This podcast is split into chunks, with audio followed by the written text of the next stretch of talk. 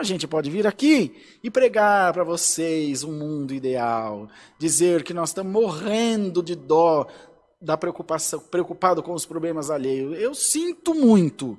Eu me solidarizo, me preocupe se alguém próximo, faço a minha parte no que eu posso ajudar, até onde eu posso. O que eu não posso, eu sinto muito. Porque eu sei que comigo é assim também.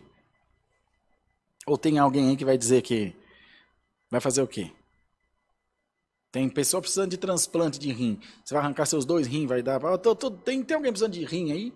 Nem se fosse teu irmão, você não dava. Quem dirá outro?